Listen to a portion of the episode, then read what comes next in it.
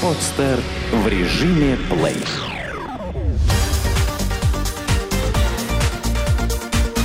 Банк.ру. Информационный дайджест. Как банк проверяет покупаемую в ипотеку квартиру?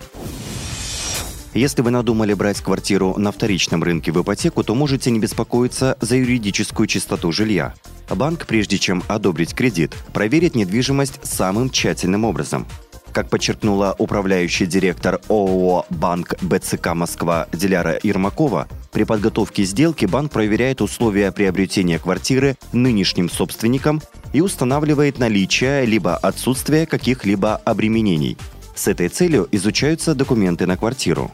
По домовой книге проверяется вся история квартиры, например, кто и когда в ней проживал, кто эту квартиру приватизировал и так далее. Начальник управления розничного кредитования Промсвязьбанка Сергей Ситин отметил, что достаточно часто встречаются случаи, когда недвижимое имущество находится в залоге у третьих лиц, причем это могут быть как юридические, так и физические лица. О всех случаях банк информирует заемщиков, указывает на возможные риски и предупреждает о последствиях приобретения данной недвижимости.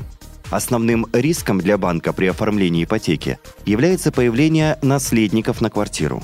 Для предотвращения данного риска банк обращает особое внимание на соблюдение процедуры вступления в наследство – причем особое внимание уделяется квартирам, приватизированным до 1998 года, когда еще не был введен единый государственный реестр прав на недвижимое имущество и сделок с ним. Как отметил начальник управления методологии продуктов и разработки кредитной документации Департамента ипотечного кредитования Номасбанка Сергей Столбунов, у предмета залога могут появиться наследники в двух случаях. Первый, если квартира уже хотя бы раз переходила по наследству. Второй, если квартира наследуется после принятия ее в залог. Для того, чтобы избежать подобных ситуаций, указывает начальник управления ипотечного кредитования банка БФА Людмила Артеева, банк предлагает страховать риск утраты права собственности. При наличии данного вида страхования ставка по кредиту ниже, чем при его отсутствии. При этом банки стараются не брать в залог квартиры, если с момента вступления в наследство прошло меньше полугода. Руководитель управления развития ЗАО КБ «Миравбанк» Евгения Власенко отметила, что на практике редко возникают ситуации, когда заемщик не знает о проблемных местах объекта недвижимости.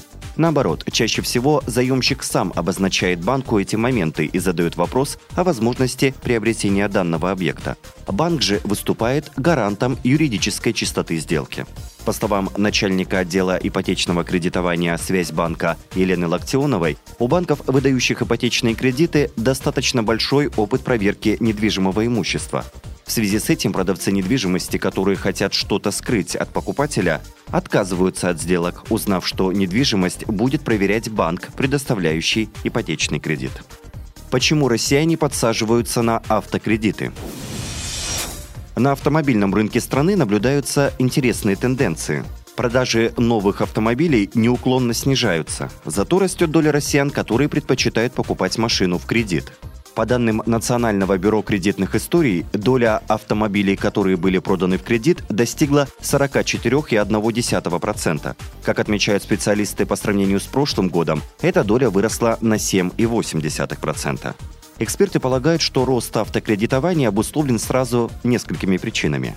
Во-первых, у автопроизводителей с начала года падают продажи, и чтобы как-то оживить рынок, они заманивают россиян масштабными акциями. Если в прошлом году продажи машин выросли на 10,7%, то за первое полугодие 2013 они упали на 10,7%. В таких условиях дилеры буквально обрушили на головы россиян заманчивые скидки. Второй, важной причиной, подталкивающей россиян к автозаймам, стала ситуация в экономике, которая постепенно ухудшается.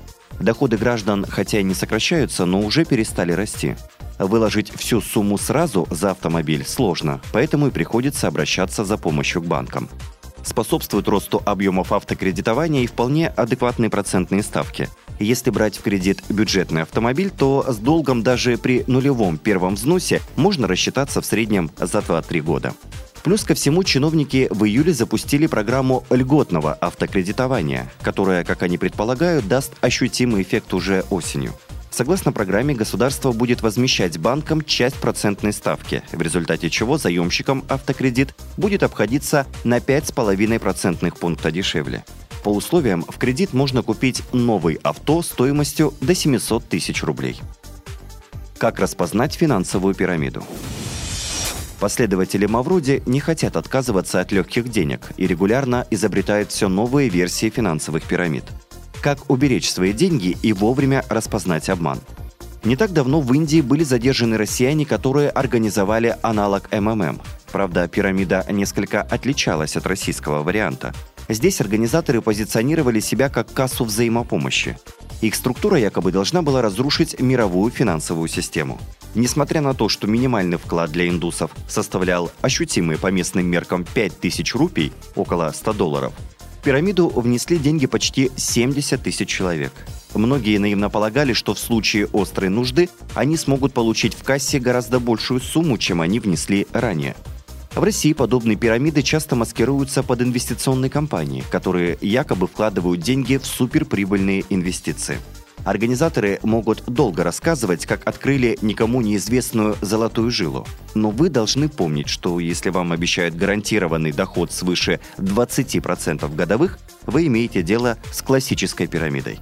В числе других признаков пирамид можно назвать отсутствие лицензий, мощное давление на клиента с требованием вложить деньги прямо сейчас, призывы подписать документы о неразглашении коммерческой тайны. Пока в российском законодательстве нет статьи, которая бы наказывала организаторов пирамид. Но, судя по всему, это всего лишь вопрос времени.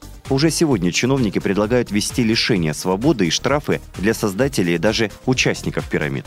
Так, если поправки примут, то граждане, отдавшие пирамидам до полутора миллионов рублей, могут не только лишиться своих денег, но еще и получат от государства штраф на сумму до 15 тысяч рублей. Сделано на podster.ru Скачать другие выпуски подкаста вы можете на podster.ru